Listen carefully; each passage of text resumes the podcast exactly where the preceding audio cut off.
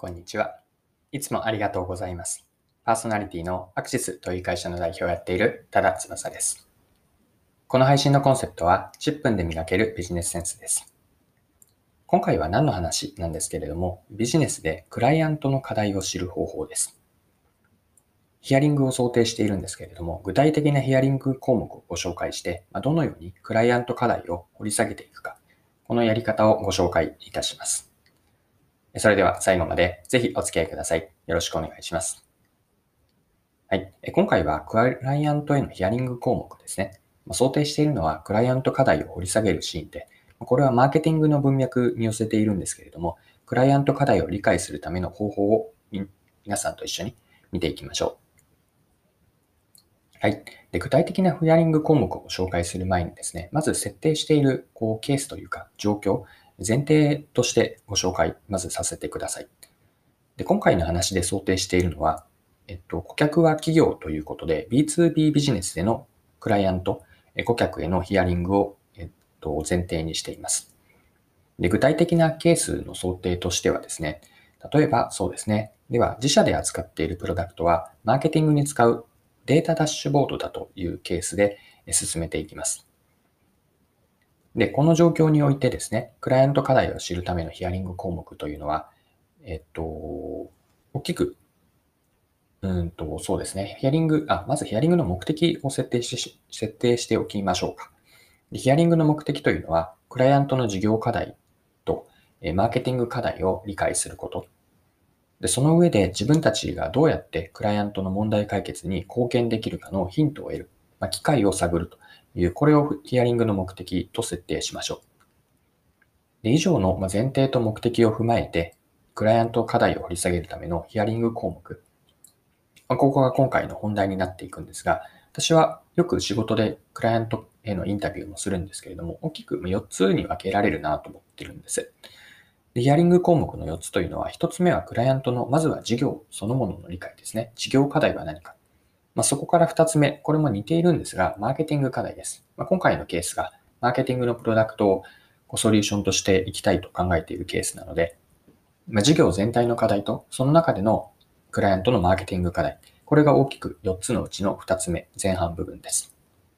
で、3つ目が既存の問題解決方法です。クライアントが今、その課題に対してどんな対応をしているのか、あるいはこれからしようとしているのか、これを既存の問題解決方法として深掘りをしていきます。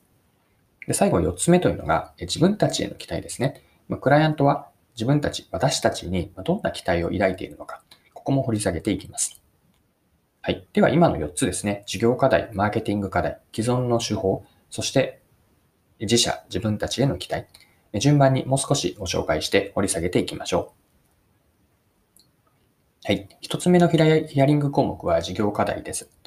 クライアントを理解するために最初に掘り下げたいのは、事業レベルでの課題感なんですね。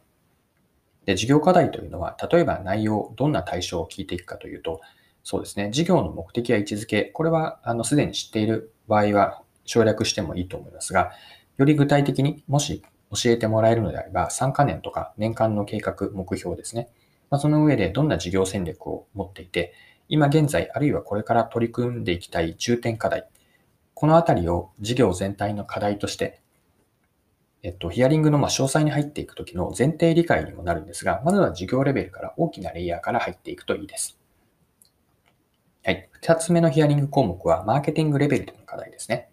ま先ほどの事業課題から、事業戦略からつながっていくんですが、事業のまず課題とか戦略があって、まあ、そこから落とし込まれた、まあ、今回のプロダクトに直結しているマーケティングの年間目標とか、あとは戦略、方針、プランといったような、これをマーケティング課題のレイヤーで聞いていきます。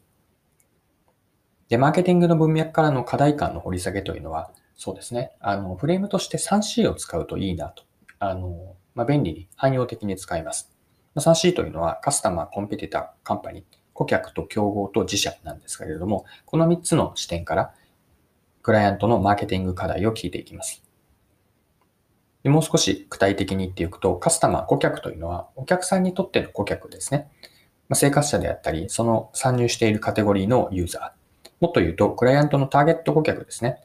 ターゲット顧客のこう顧客の負とか顧客インサイト、どんな風にクライアントは自分たちのお客さんのことを理解しているか。これがカスタマーの観点です。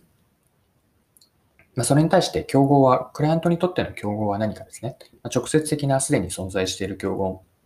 あと将来新規参入してくる、あるいはこういったところも将来的に競合になりそうだという観点からコンペティター、競合情報も知っておきます。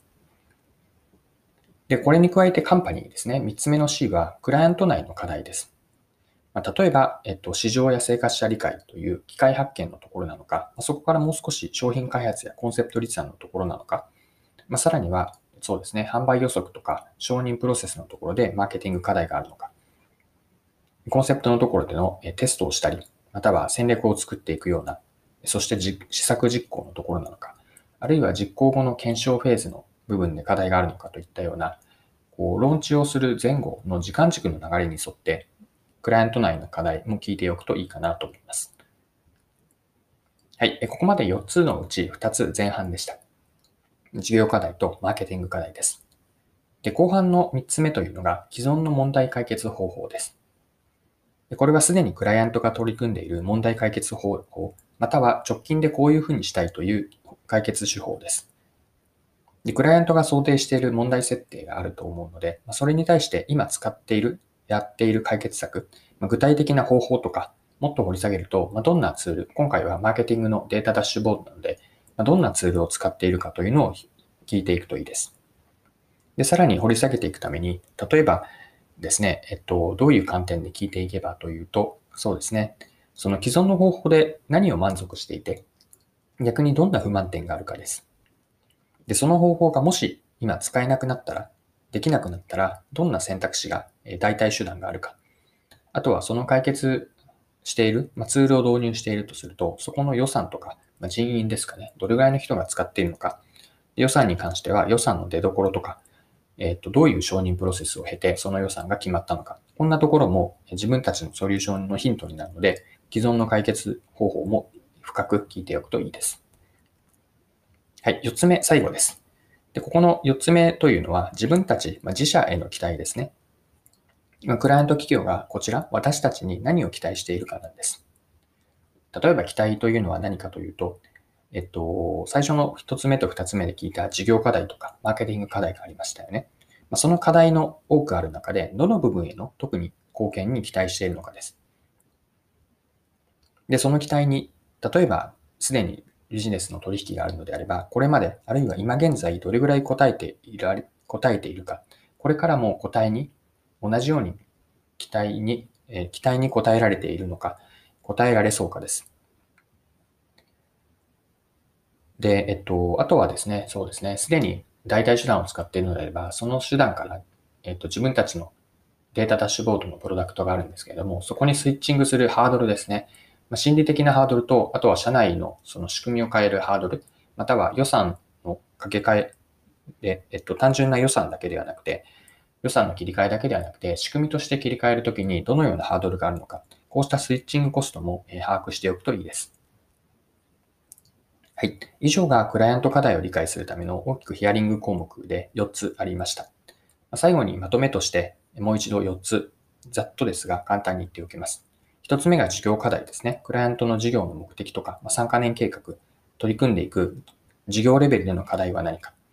二つ目がマーケティング課題です。これは 3C ですね。顧客にとっての顧客と、競合、あとは顧客内の課題。こうした観点からマーケティング課題を掘り下げていくといいです。三つ目が既存の問題解決方法でした。すでにクライアントがやっている既存の既存の手法において満足しているところ、不満な点、使っている予算とか予算の出所、こうしたことを問題解決手法として今現在何をしているのか、これを理解しておくといいです。で4つ目が自社への期待ですね。クライアントが持っている事業課題とかマーケティング課題のどの部分の期待に、えっと、どの部分の貢献に期待しているのかどうか。こうしたことからも、えっと、じゃあ自分たちがどんなソリューションができて、まどんな貢献がクライアントにできるかというのを見出していく。これがクライアント課題をクライアントへのヒアリング項目と具体的なポイントです。はい。今回も貴重なお時間を使って最後までお付き合いいただきありがとうございました。この配信のコンセプトは10分で磨けるビジネスセンスです。これからも更新をしていくので、よかったら次回もぜひぜひよろしくお願いします。それでは今日も素敵な一日にしていきましょう。